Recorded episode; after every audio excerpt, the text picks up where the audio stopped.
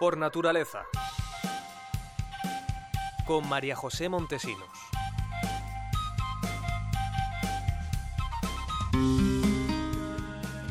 Hola, bienvenidos a este momento de hablar de medio ambiente, de sostenibilidad y de recuperar el ritmo natural de las cosas. De eso, de no dejarse llevar por las prisas, en concreto en cuestión de alimentación, hablaremos en nuestro tema de hoy. Pero antes, unas cifras que merece la pena conocer. El dato. 931 millones de toneladas de alimentos se desperdiciaron en 2019, una cantidad que viene a ser el 17% de toda la comida producida en el mundo. Es lo que afirma el último informe del Programa de la ONU para el Medio Ambiente. Con esta cantidad se llenarían 23 millones de camiones de 40 toneladas completamente cargados, que puestos en fila darían siete veces la vuelta al mundo. El informe analiza el desperdicio de alimentos que se produce tanto en los comercios como en los restaurantes y en los hogares.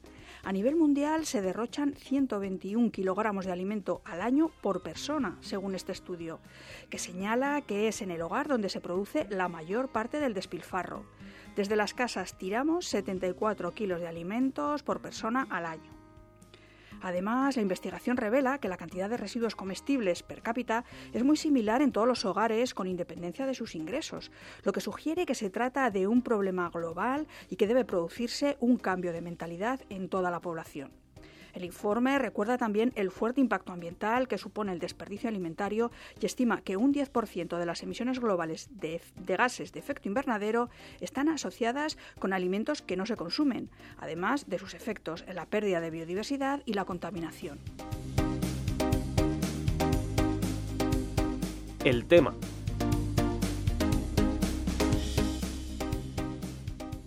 La comida es también la protagonista de nuestra entrevista de hoy. Hablamos de Slow Food, un movimiento que reivindica el valor de la buena alimentación, de la cocina hecha sin prisas y de los cultivos más naturales y cercanos. Es la contraposición a esa comida fast food o comida basura que la velocidad de la vida actual o la moda parece estar imponiendo. El movimiento Slow Food apuesta, por el contrario, por alimentos saludables, producidos de manera sostenible, y esta filosofía ha tenido hace poco su reconocimiento.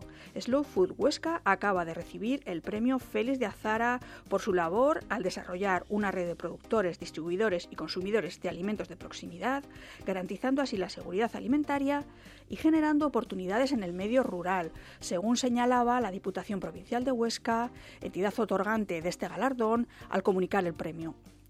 Vamos a hablar de todo ello con Irene Gracia, que es la presidenta de Slow Food Huesca, a quien tenemos ya al otro lado del teléfono.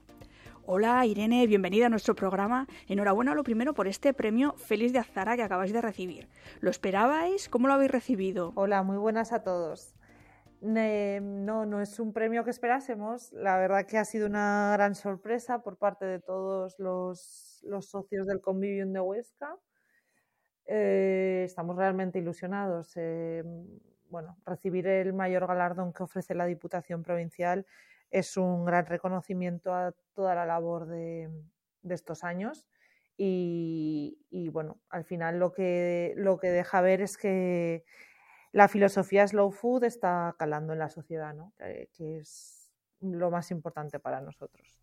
Slow Food Huesca nació ya en el año 2006. Tú eres presidenta desde este pasado invierno. ¿Cuántos integrantes la componen a día de hoy? Pues em, ahora mismo somos en el Convivium de Huesca aproximadamente unos 65 socios y hemos ido creciendo a lo largo de todos estos años, efectivamente desde el 2006, que fue cuando se fundó. Eh, no hemos hecho más que, ir em, sumando socios y, bueno, pues estamos muy contentos por, ser cada vez más. Cuéntanos, ¿qué hacéis desde Slow Food Huesca? ¿Cuál es vuestro objetivo? El objetivo de Slow Food Huesca es eh, dar visibilidad, dar, eh, divulgar la filosofía Slow Food, que, es una filosofía que nace en Italia em, en el año 89, que, cuyo objetivo es la de Em, preservar los alimentos, eh, digamos, de, cada zona, de cada región, preservar el alimento con sus culturas, con sus tradiciones, em, fijar la población en ese territorio, ¿no? Mm, realizar, digamos, una, una labor justa para, de retribución para el productor. Bueno, pues eso, ¿no? Siempre, siempre preservando el medio ambiente, ¿no? Y por ese motivo también la Diputación nos ha reconocido a nosotros. Pues eso es lo que nosotros intentamos trasladar, bueno, trasladamos aquí a la provincia de Huesca, con nuestros productos, con lo que tenemos aquí en Huesca y fomentando ese tipo de consumo. Justo en esta pandemia parece que se ha puesto de relieve la necesidad de no alterar el medio ambiente y de cuidar cómo se obtiene nuestra alimentación. ¿Crees que es así? ¿Que estamos más concienciados sobre la importancia de la alimentación para nuestra salud? Sí, sí que lo creo. al final, em, los alimentos kilómetro cero, por, así decirlo, ¿no? que al final es, un distintivo también de slow food, pues son alimentos que, sabemos de dónde vienen, sabemos de qué manera están producidos y esos sistemas de, obtención de los alimentos llevan consigo unas prácticas beneficiosas para el medio ambiente, pero además beneficiosas para la salud. Y, la gente en esta, durante este año eh, ha mirado Mm, muy de cerca, ¿no? Ha, mirado hacia cuidar la salud. Entonces, una de las cosas que, más ha centrado el foco ha sido la alimentación. Así que el consumidor, em, pues bueno, se ha dejado, digamos, eh, cuidar por, los alimentos y han tenido más auge este tipo de productos durante este año. Defendéis también que la producción de alimentos debe hacerse de la manera más armónica posible con el entorno, porque hay que defender la ganadería extensiva, la agricultura sostenible, el mantenimiento de las variedades locales, incluso las recetas tradicionales, porque esto es bueno para el medio ambiente. A ver, es, bueno para el medio ambiente, pues porque al final son razas, son variedades adaptadas al entorno en el, que habitan.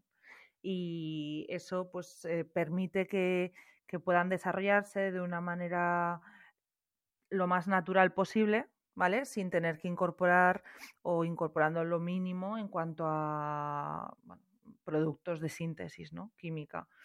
Eh, eso una, una, una, cosa, ¿no? Luego también en cuanto a pues enfermedades, patologías, pues son, pues variedades o, razas que, que también mm, mejoran mucho eh, de cara a, sufrirlas, ¿no? Si están dentro y se desarrollan dentro de, su entorno natural.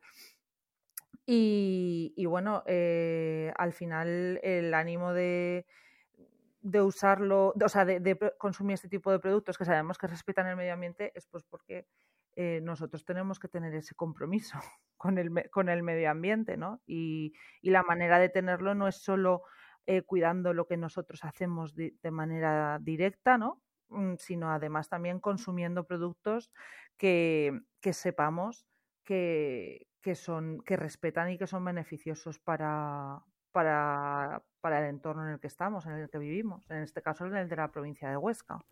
Pero muchas veces se dice que estos alimentos son más caros. ¿Es eso cierto?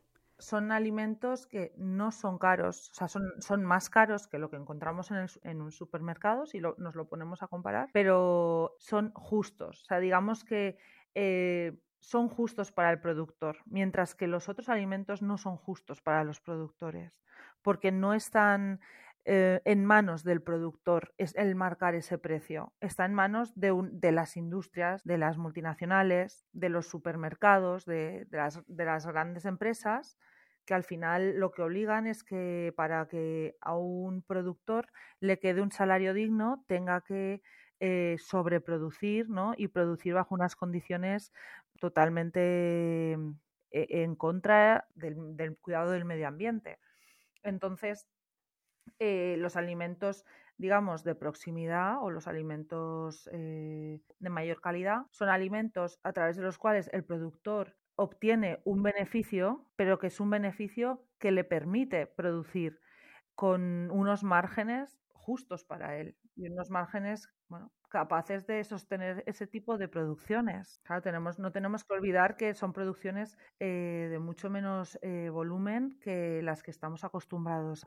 además, eso, ligadas a un entorno y a un paraje que también hay que proteger y el compromiso del productor con ese, con ese medio ambiente también le obliga a tener que llevar a cabo unas prácticas de producción que son menos productivas que las que practican los eh, grandes agricultores o los grandes eh, ganaderos. Entonces, bueno, pues claro, todo eso tiene una repercusión en el precio, pero es más caro, pero es más justo.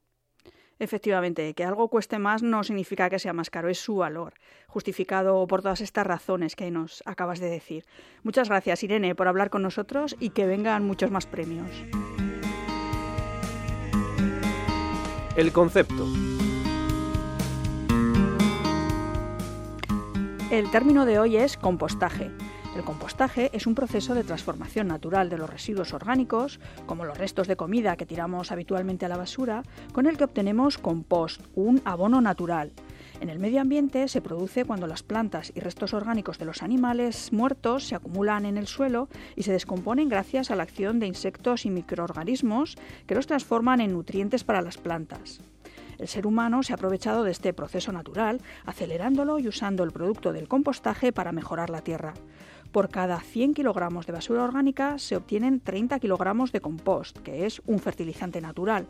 Además, el compostaje es una manera de reducir los residuos urbanos que llegan a los vertederos y que al degradarse emiten CO2, principal culpable del calentamiento global. La recomendación. Ahora que la primavera se acerca y va llegando el momento de que las aves nidifiquen y comiencen con sus periodos de cría, os queremos recomendar la web que SEOverlife tiene habilitada para retransmitir en directo imágenes de las webcam que tiene instaladas en nidos, comederos y espacios naturales y desde la que podemos ver a las aves en directo. A través de una de ellas puede verse, por ejemplo, a los milanos reales que acuden a comer al muladar de Vinaced, en Huesca, donde comparten espacio con buitres, ratoneros o cigüeñas, y también pájaros pequeños como abubillas, estorninos o cogujadas. Otras de estas ventanas a la vida silvestre nos muestran el nido de un buitre negro en la Sierra de Guadarrama o las cajas nido de los cernícalos primilla en el Parque Nacional de Cabañeros. Para verlos solo es necesario entrar en la dirección seo.org barra cámaras.